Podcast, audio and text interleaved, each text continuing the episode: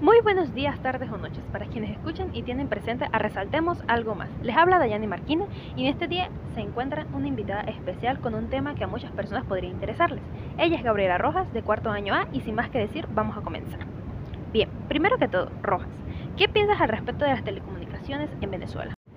Te puedo decir que las cifras económicas en Venezuela muestran una crisis y un agotamiento del modelo económico actual. Asimismo, lo muestran las estadísticas sectoriales con sus particularidades.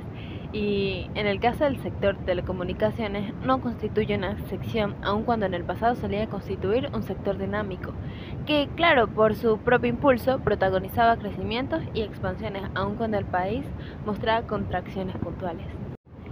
Ya que mencionas las estadísticas, ¿podrías hablar un poco más sobre ello? Por supuesto, las estadísticas del Banco Central de Venezuela, el sector telecomunicaciones desde el año 1999 hasta el año 2015, con la excepción del año 2003, por supuesto, había sido el único sector económico que mostró crecimientos económicos en todos esos años.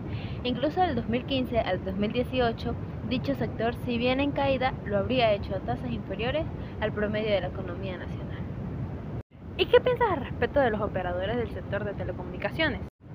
Bien, pues pienso que los retos y los desafíos actuales para los operadores tradicionales del sector telecomunicaciones son enormes. Y en el caso venezolano debe sumarse el marco macroeconómico e institucional que atenta contra su dinámica y su recuperación.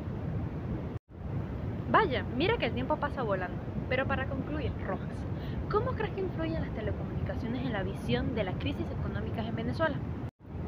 Pues podría decirte que las estadísticas del sector telecomunicaciones en Venezuela evidencian la crisis económica, concretamente la pérdida de poder de compra del venezolano por el lado de la demanda, así como cierta caracterización que exige repensar el marco de actuación pública para poder permitir que el ecosistema TIC en el país pueda crear y generar mayor valor, entre otros en favor de los usuarios. Realmente estoy muy agradecida con tu participación en Resaltemos algo más, muy interesante y algo más diferente a otros temas. Sin más que decir, nos despedimos. Eso fue todo por hoy, gracias por escucharnos.